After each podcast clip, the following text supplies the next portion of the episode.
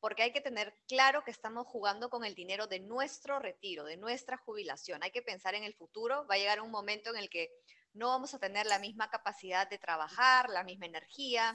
Entonces, ¿de qué vamos a vivir?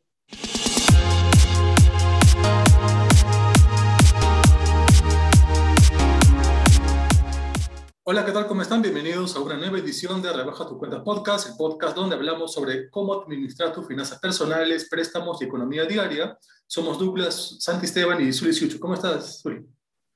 Hola, Douglas. Muy bien. Feliz de estar aquí otra vez.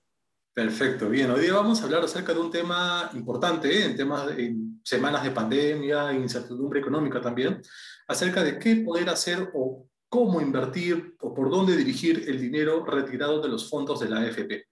Pero recordar que estamos en Facebook, Instagram, YouTube, Spotify, Anchor, iVoox y Google Podcast gracias a rebajatucuentas.com, la fintech que ayuda a la realización de proyectos personales de peruanos a través de préstamos con garantía hipotecaria. Así que no se olviden de suscribirse. Bien, a ver, Soli, hoy día vamos a hablar, hablar acerca de la AFP, pero no vamos a tocar el tema si está bien o mal, porque el ministro de Economía, Waldo Mendoza, puede tener sus opiniones personales, que puede ser inconstitucional algunas de las normas dictadas por el Congreso, pero hay una realidad que golpea. Gente que busca una cama UCI para poder curar a su familiar o simplemente generar ingresos porque ha perdido el trabajo producto de la pandemia. Y una manera para poder paliar la situación es usar los fondos de la AFP. Pero una vez que se tenga este, este dinero, como ya ha pasado en el 2020 y, y posiblemente ocurra a partir de este día jueves, eh, una vez que una persona tenga dinero en la mano, liquidez, plata en el instante, ¿cómo diferenciar entre lo urgente y lo importante al momento de usar estos fondos? Bueno, Douglas, creo que podemos empezar con lo que tú acabas de mencionar, ¿no? La situación en la que esta norma eh, especial se ha, se ha aprobado es por la situación en la que estamos, ¿no? Una situación de emergencia en la que, como dices, nos falta para pagar medicinas, gastos hospitalarios, una cama, balones de oxígeno. Entonces, si tomamos en cuenta que bajo ese principio es que se ha decidido aprobar el retiro de la AFP, eh, podemos entender que situaciones como esas son las de emergencia, las que son urgentes, ¿no? Eh, y que para eso principalmente se debería destinar el dinero que estamos retirando nuestra AFP. Creo que todo lo demás ya no cabe en un concepto de urgente. Todo lo demás podemos encontrar las formas de manejarlo porque hay que tener claro que estamos jugando con el dinero de nuestro retiro, de nuestra jubilación. Hay que pensar en el futuro. Va a llegar un momento en el que no vamos a tener la misma capacidad de trabajar, la misma energía. Entonces, ¿de qué vamos a vivir? Hay que tener siempre en cuenta esto. Es un dinero que está pensado para nuestra jubilación y estamos jugando con eso no debería tocarse a menos que, es un, a menos que sea un tema de emergencia, eh, como lo mencionas tú. Has dicho algo importante, ¿no? Que es acerca de que este, este dinero, en teoría, en un primer momento está enfocado para la jubilación, para el futuro. Y muy aparte de qué es lo que podemos hacer o, si tenemos la oportunidad de, poder, de volver a trabajar a los 50, 60, perdón, 60, 70 años, es también tener un lugar donde vivir ese edad, ¿no? Y hay muchas personas que en, este, en estos momentos, desde la pandemia, ¿no? hace 10, 10 15 años, ya vienen eh, eh, lidiando con una hipoteca. ¿La AFP es, una buena alternativa? ¿Usar los, los fondos de AFP es una buena alternativa para pagar la hipoteca?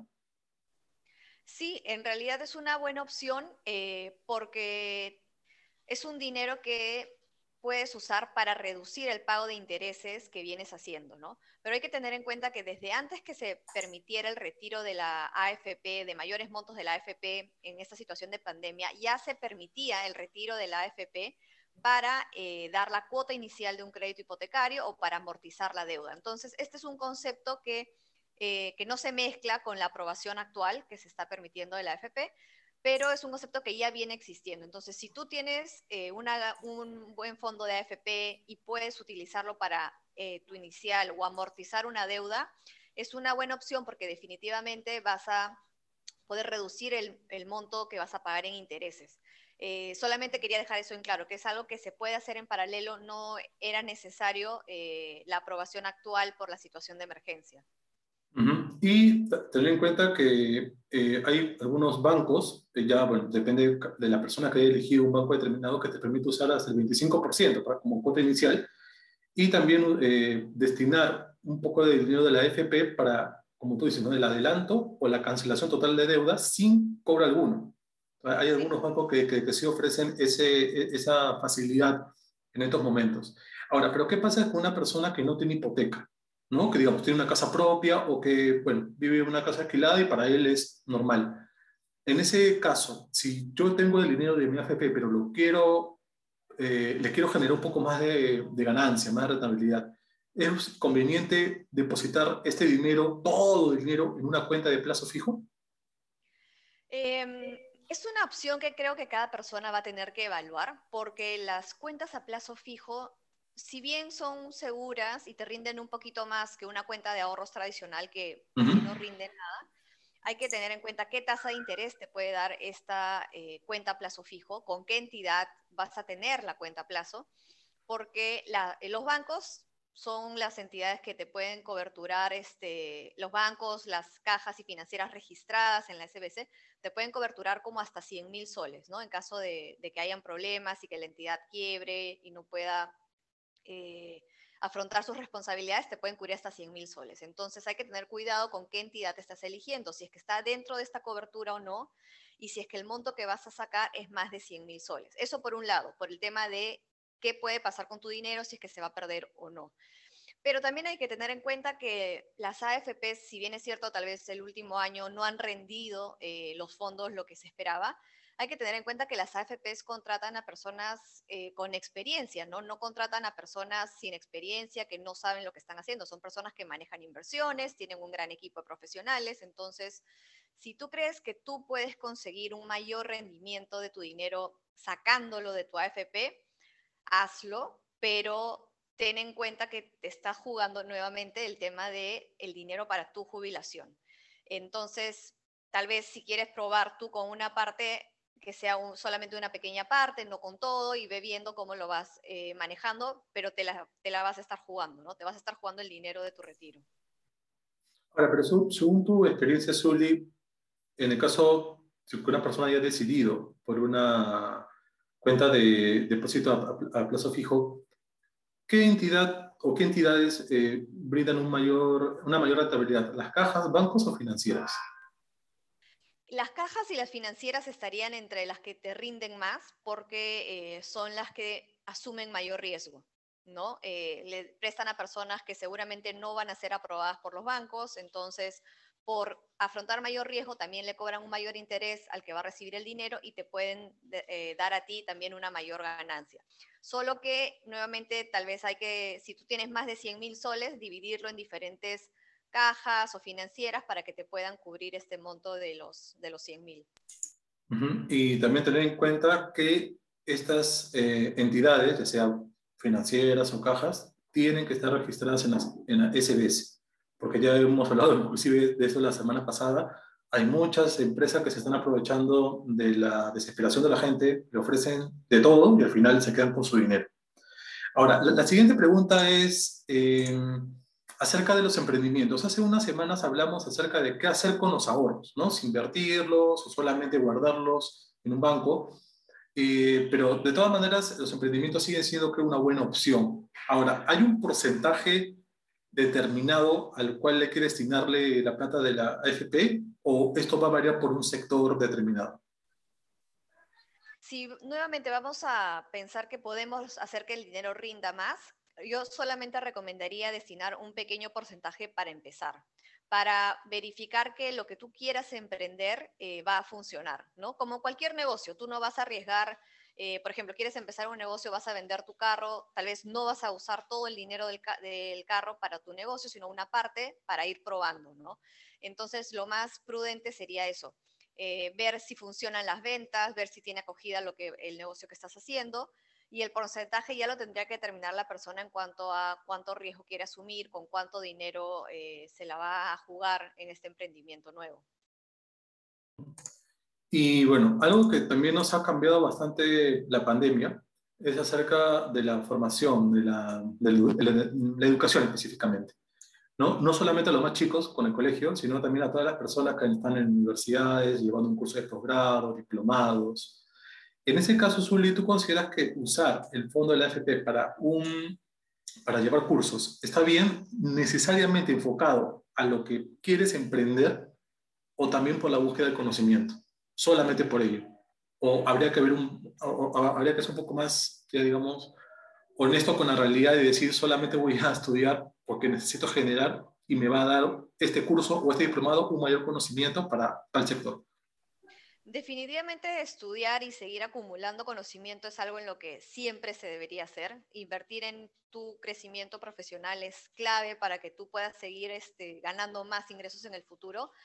Pero si estamos pensando de tomar dinero de la AFP, eh, yo lo tomaría como una inversión. Entonces, si yo voy a sacar dinero de mi fondo, voy a usarlo en algo que yo tengo la expectativa que va a ser que pueda ganar más. Tal vez me van a mejorar el sueldo o voy a poder tener mayores conocimientos para vender mejor mis productos. Entonces lo pensaría así directamente como una inversión porque mi sueldo va a incrementar en 10%, 15%, 20%. Y lo ideal sería plantearse eso con la promesa de luego devolver lo que has usado para tu maestría, tu posgrado, tu estudio técnico, tu curso online, porque online hay muchas cosas que puedes aprender igual que en una universidad, eh, con la promesa de devolver eso que has invertido a tu fondo. Si es así, sería genial y a costo de interés cero, ¿no? Ok, ahora hemos hablado acerca de cómo usar o una manera de usar la AFP para pagar la hipoteca, para poder este, también generar un emprendimiento. Ahora hablemos un poquito acerca de la de inversión con la AFP. Eh, es conveniente, digamos, invertir en bolsa tomando en cuenta el contexto de la pandemia, más elecciones, o de repente hay otras, eh, otros sectores en los cuales uno puede invertir una parte del dinero del retiro de la AFP. Claro, hay muchas opciones en las que se puede invertir. Lo primero es que la persona debe saber o debe decidir de manera muy honesta qué cosas sabe sobre inversiones. Si la persona sabe sobre cómo invertir en bolsa, está al tanto de la situación de eh, las empresas en las que quiere comprar acciones, perfecto. Pero si es la primera vez que lo vas a hacer y te vas a jugar el, dinero de tu jubilación, definitivamente te desalentaría que lo hagas primero te diría que estudies, que investigues, porque la primera vez que lo hagas no necesariamente va a ser eh, una ganancia, probablemente va a haber pérdida porque las acciones también tienen un mayor riesgo que una cuenta a plazos. Em, eso, luego si vas a invertir, tal vez te interesa el tema inmobiliario, comprar eh, inmuebles para vender o comprar inmuebles para alquilar, nuevamente hay que conocer bien el mercado. No es tan fácil como veo un local en venta, lo compro y lo voy a alquilar porque hay que estudiar un poco la demanda, saber el contexto de este local, en dónde está ubicado, para qué se podría destinar el, uso de este local. Entonces, nuevamente, si no conoces, te diría que no inviertas en eso. Yo incentivaría que se invierta en algo que conoces, en algo que eh, por ser el dinero de tu jubilación no va a ser tan riesgoso como podría ser eh, la bolsa o bitcoins o todo esto que está de moda, Em, y también tendría que ser algo que te rinda más que la inflación para que tu dinero no se vea depreciado en el tiempo este, mientras que vienes guardando tu dinero en esta inversión. Ahora, ese mismo nivel de conocimiento que se requiere para invertir en bolsa, eh, ¿es necesario para una persona que tiene su fondo de FP y lo quiere poner en una cooperativa o fondo mutuo? Los fondos mutuos son, más, eh, son, más, son menos riesgosos, mejor dicho. Eh, en los fondos mutuos normalmente tienes la asesoría de una persona que te va a vender esto, ¿no? Del banco eh, y te va a explicar de qué tratan estos fondos mutuos. Pero nuevamente es un producto que sí es menos riesgoso, pero que también sería bueno que te enteres de qué está tratando, ¿no? De qué probabilidades hay de que tu dinero lo recuperes, qué tasa de interés vas a tener, en cuánto plazo podrías retirar el dinero, porque seguramente te va a pedir que comprometas el dinero por un tiempo. Eh, entonces, sí creo que siempre hay que conocer bien en qué vas a poner tu dinero y no confiar a ciegas solamente porque escuchas que tu familia o amigos lo están haciendo. Tener en cuenta que, bueno, según el economista Jorge Carrillo, en el 2019, ¿no? Estos son eh, términos de eh, prepandemia, pero igual es importante tener en cuenta que la rentabilidad promedio fue de 6% anual. Entonces, ah, es un porcentaje que se puede considerar. Obviamente, en el 2020, como todas las entidades financieras, sí tuvieron varios, eh, varios problemas. Fondo Mutuo no, no, fue la excepción y tuvo una rentabilidad negativa. Ahora, pero en el caso de la cooperativa Zuli, eh, este, son también eh, alternativas para poder invertir o también se requiere un poquito más de, técnica o asesoría. En el tema de las cooperativas, eh, investigaría un poco hacia qué mercado se dirige esta cooperativa, qué suele financiar, a quiénes suele prestar, para que estés al tanto del sector en el que está moviéndose esta cooperativa, ¿no? Tal vez, eh, si es que es una industria eh, o un segmento económico que se ha visto golpeado durante la pandemia, tal vez buscar qué cooperativa sí está prestando a un segmento que esté ha visto impulsado pero definitivamente ahí se requiere menos conocimiento, ¿no? Porque tú vas a depositar tu dinero con la promesa de un rendimiento y nuevamente tendría eh, en cuenta que sea una cooperativa que está supervisada, eh, registrada en la SBS y no pondría un monto mayor a 100 mil soles para el tema de la cobertura. Así es, porque eso es un dato bien, bien, bien importante porque, por ejemplo, las, eh, las cooperativas no cuentan con el fondo de seguro de depósitos de hasta 100 mil soles sino que tienen un fondo cooperativo, ¿no? que cubre un máximo de 10.000 soles para las cooperativas grandes y 5.000 para las pequeñas. ¿no? Pero esta reglamentación recién va a estar vigente a partir de julio del 2022. Así que hay que tener un poquito más de calma. Ahora, ya para ir finalizando, Zuli, supongamos que un ejemplo. Este, digamos que yo eh, decidí llevar a, llevar a cabo un emprendimiento para vender pan. ¿no? Este, y bueno, usé mi fondo de AFP para poder comprar insumos, a mover un poco mi casa de repente. Y voy viendo que en 3, 4, 5, 6 meses ya veo un poco de ganancia. si comparo con la inversión, con el tipo invertido también. Y de repente mm, yo no sabía cocinar pan, me metí un curso express en internet para saber cómo era el proceso. Yo ya voy ganando dinero, entonces sería conveniente de manera eh, voluntaria realizar aportes al AFP Mira, eh, creo que hay tal vez más que decidir un aporte a la AFP o a una cuenta a plazos, acá lo importante es tener claro cuál va a ser tu plan de jubilación. Si tú vas a, si tú piensas que cuando te jubiles vas a vivir de tu fondo de AFP, hazlo. O si tú crees que no, que tú eres más este, ordenado, más disciplinado y vas a poder mantener una cuenta a plazo fijo siempre y cada año ir incrementando el monto, excelente. Esa también es otra opción. Lo importante es tener claro cuál es tu plan de retiro, de qué vas a vivir, porque si hoy estás retirando todo el dinero o estás pensando en cómo puedes vivir mejor cuando vayas a ser eh, mayor y no estés trabajando, toma esa opción. Si tú optas por el camino de aportar a la FP de manera voluntaria, perfecto, o quieres hacer una inversión a, plazo fijo, también es una buena idea. Solo hay que tener en cuenta que este plan para el retiro debe ser constante. No puede ser algo que tú vayas a estar retirando el dinero eh, cada vez que te viene bien, ¿no?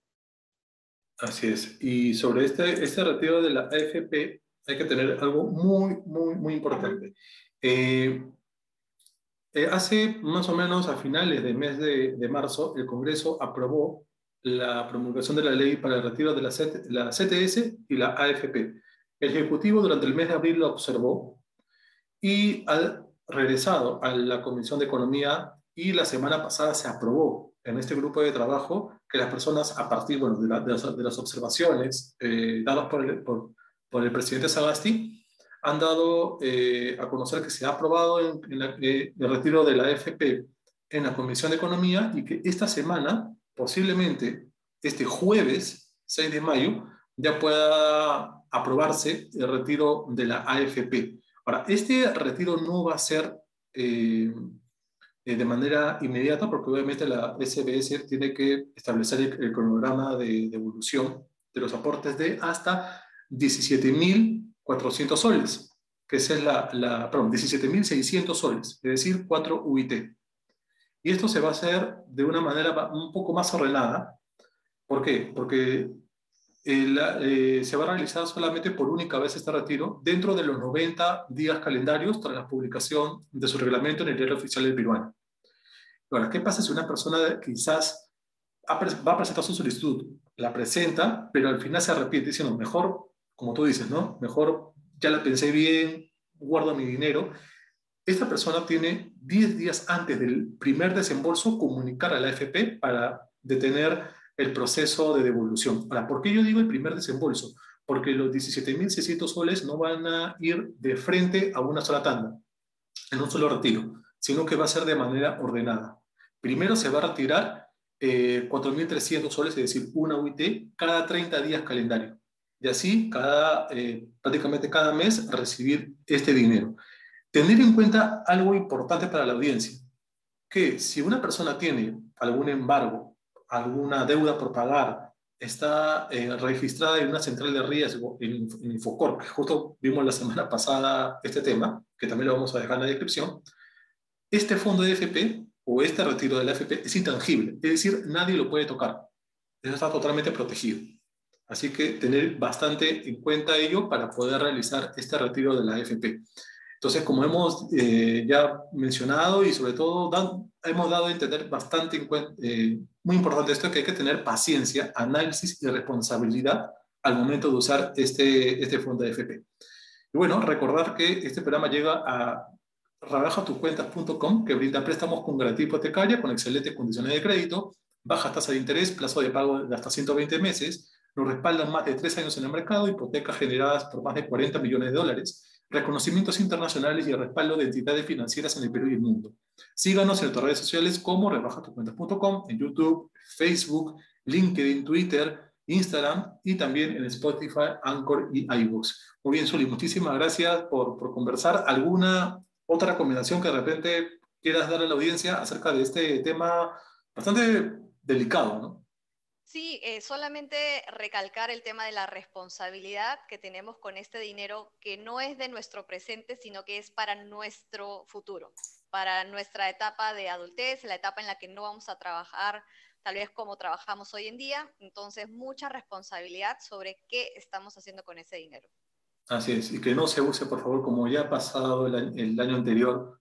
Me supongo que tú también has visto que mucha gente ha sacado su AFP y lo primero que hizo fue comprarse un televisor o comprarse, eh, no sé, un, PlayStation. No, eso no es eh, inversión, eso es gasto y no sabes cuánto te, te, va a durar. Tampoco es una emergencia. Así es, tampoco, no, no entra ni, siquiera en la categoría de urgencia ni, ni emergencia. Así que eso queda bien claro. Muy bien, Zuli, muchísimas gracias. Así que nos vemos en una próxima oportunidad. Chao, chao. Chao, Douglas.